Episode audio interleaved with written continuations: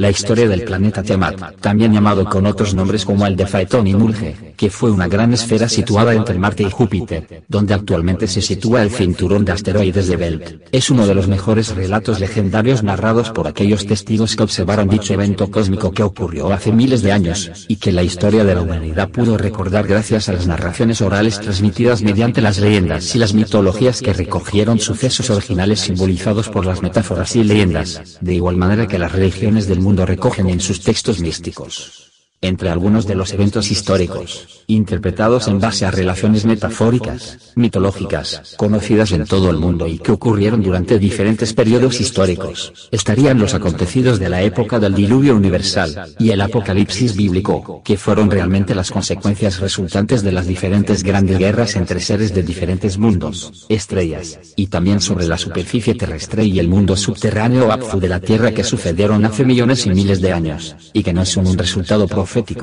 su gran tamaño y brillante fue observable de noche y de día, por eso no cabe duda que Phaeton Tiamat Mulge no fue un asteroide, ni un meteorito, sino que fue un enorme planeta. A través de los relatos antiguos, parece ser que este planeta explotó generando un enorme flash de luz que desde todo el sistema solar pudo ser observado por las civilizaciones de la época, pero también pudo ser observable desde otros puntos estelares más cercanos. En los escritos religiosos judeocristianos es la guerra que recoge el libro del Apocalipsis, donde señala las guerras entre Dios Jehová y el dragón rojo que era la lucha entre el caos y la luz, o la lucha entre el bien y el mal. En relatos indoeuropeos se recogieron como la guerra del dios de las tormentas y la serpiente maligna o el dragón. En los textos egipcios fue recogida como la guerra entre Mate y Sfet el monstruo. En los relatos nórdicos quedó reflejada como la guerra entre Thor y Jormungander el dragón. En la cultura hitita fue registrada como la guerra entre el dios Taruntillo y Anka la serpiente. En textos médicos hindús quedaron reflejadas estas batallas entre el dios Indra y el dios Vitra el dragón, un demonio con aspecto de serpiente, dragón que junto con los Daityas y los Asuras, descendientes híbridos de la tierra, y los miembros del mundo subterráneo,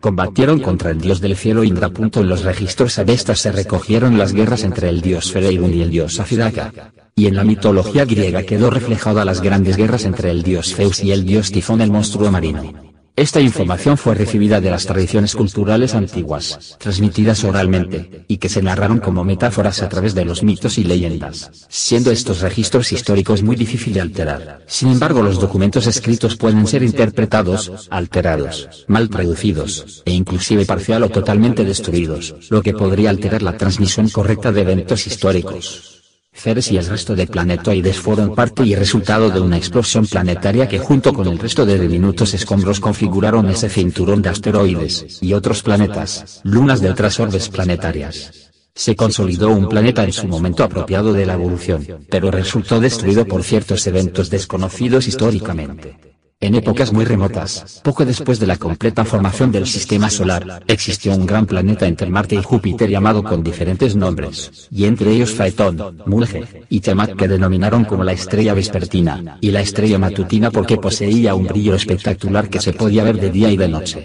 Mucho antes que la Luna y la Tierra existieran como tales, este planeta gigante mantuvo su luminosidad histórica en el sistema solar antiguo. Hace más de 4.500 millones de años, antes de desarrollarse la Tierra, el quinto planeta, Tiamat, ya tenía 11 lunas, y entre ellas estaba la más grande llamada la luna Kingu. En el sistema solar de aquel entonces existían los siguientes planetas, Mercurio, Marte, Tiamat, Júpiter, Saturno, Urano, y Neptuno. Un día de repente se observó un enorme estallido o flash luminoso en los cielos y el firmamento brilló. Esta luminosidad se expandió e iluminó gran parte del sistema solar. Más tarde el brillo fue desapareciendo poco a poco, llegando a expandirse las consecuentes ondas de la explosión, generadas por la detonación planetaria, seguida por la caída del fuego ardiente, las grandes lluvias, y la caída de meteoritos de distintos tamaños, unos ardientes y otros no. Dicho espectáculo debió ser observable en todo el sistema solar y en los alrededores estelares. Según los poemas de Enuma Elis, en sus tablillas de la primera a la séptima, cuentan como Tiamat, el quinto planeta, contando desde el exterior del sistema solar, explotó en épocas muy antiguas.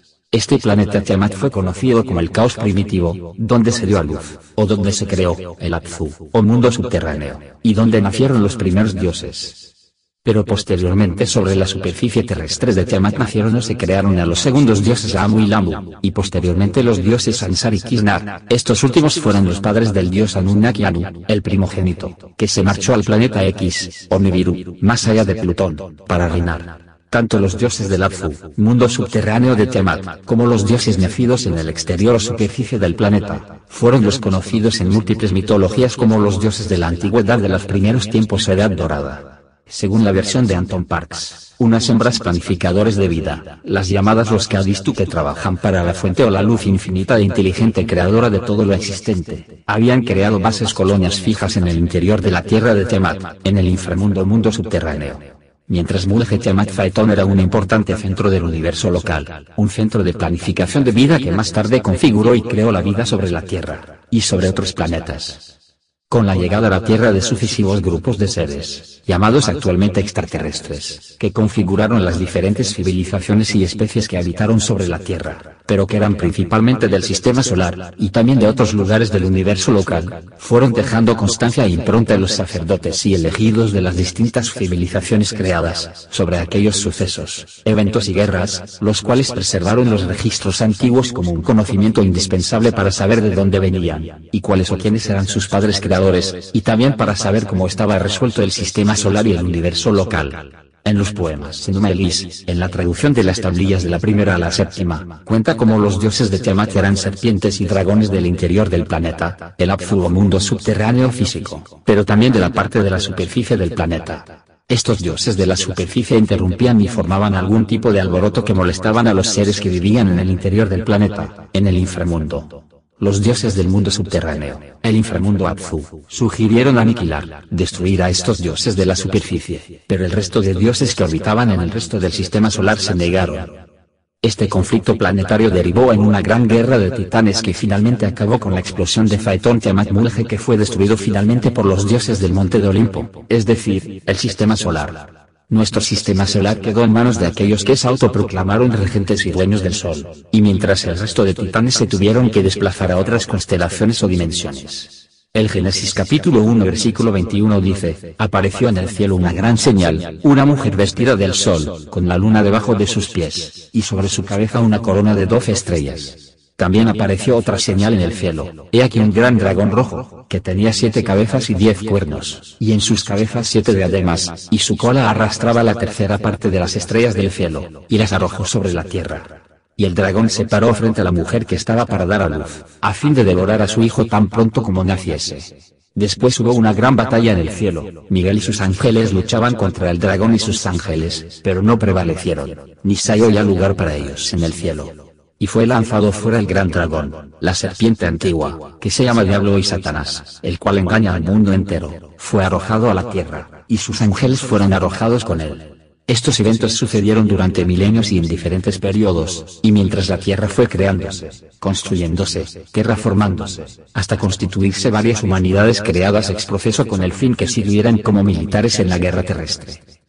Entre las llegadas de seres a este planeta Tierra llegaron los híbridos mitad humanos y mitad serpientes quienes fueron los constructores de las esfinges en Egipto, el león y el águila en diferentes lugares del mundo y que viven en la luna. Estos seres son de piel blanca, ojos azules pero con iris reptil. Los últimos son diferentes razas que en la Biblia hebrea vienen recogidos como los monstruos marinos creados por Dios, por la madre Ubur, por Enki, que son los llamados, los Hinabul machos reptiles gigantes los Kigubabar dragones albinos de la casta real, los alfa dracones Kingu reptiles gigantes, los Kingu rojos dragones rojos con forma de halos que comen humanos, los amargi serpientes que viven en el Apfu de la tierra y son reptiles descendientes de la tierra, los Usungal, dragones que son los cuatro reyes del Apfu, los Musgi reales que viven en los polos norte y sur de la tierra y se alimentan de las energías de las emociones bajas de los humanos que poseen como ganado, los grises trabajadores de los dragones y reptiles, y otro grupo que estaba del lado de los dragones rebeldes son también, el dragón de siete cabezas que son las partes rebeldes de las Pleiades, veganos, y andromedanos los monstruos de cien cabezas, los híbridos gigantes, y los monstruos serpientes. Todos ellos lucharon contra los titanes dioses que eran partidarios de la fuente de luz infinita e inteligente de todo lo que existe y del plan primario de evolución. Estos son las razas, Ukal, Felina, Nib, Agal, Kadistu, Mamlu, Amasutum, Jimabul Embral, razas híbridas gigantes o no de la Tierra provenientes de los Urmas y Amasutum, y por supuesto las Pleiades, los veganos, y los andromedanos, además de otras constelaciones y estrellas. Al final la guerra quedó con Enki y Marduk dueños de este sistema solar. Quedaron confinados en estos planetas, los cuales se repartieron y que son conocidos como el Monte del Olimpo de los Dioses. Enlil, Anu, y Enki junto a sus ayudantes, descendientes, y creaciones, colaboradores auxiliares, recogieron los cielos, supervisaron las regiones y establecieron Apfus, o mundos subterráneos e inframundos en cada planeta y planetoide como sus moradas. Posteriormente construyeron estaciones, estrellas y constelaciones para los grandes dioses que ganaron la guerra, y delimitaron para cada una las regiones y zonas del universo local, delimitándose en doce constelaciones, fragmentos celestes, o doce meses del año. Inmediatamente se configuraron y emergieron las tres estrellas más importantes del firmamento, el cinturón de Orión, a continuación instalaron la estación base en Neveru Venus, y reconstruyeron la Tierra, donde modelaron civilizaciones humanas y animales, esfinges, pirámides, y situaron un absurdo mundo subterráneo, y un inframundo, y dimensiones intermedias, desde donde todo lo ven hoy. Según la mitología griega Faetón era hijo de Helios el Sol que era el que conducía cada día todos los planetas. Faetón obligó a su padre, el Sol, a entregarle las riendas de los planetas del sistema planetario del Sol, pero poco después perdió el control del poderoso equipo de caballos de fuego que guiaban las riendas del vehículo solar, y por ello se pusieron gran parte de los mundos planetas en llamas y en guerra. Zeus al oír toda la conmoción generada envió un rayo y Faetón cayó a la tierra, con su pelo largo en llamas. El carro de Faetón cayó en el mar cuando una enorme inundación extinguió el incendio. En el Timeo de Platón, dice que un sumo sacerdote egipcio fue quien explica que el mito era en realidad una metáfora de eventos reales, naturales artificiales que sucedieron en tiempos remotos. Este mito en realidad supondría un desvío del curso de algunos cuerpos planetarios que se movieron en el sistema solar, y que fue llevado por una gran guerra o conflictos violentos que estallaron entre dos partes opuestas rivales, y que repercutió a lo largo de muchos mundos interestelares del espacio.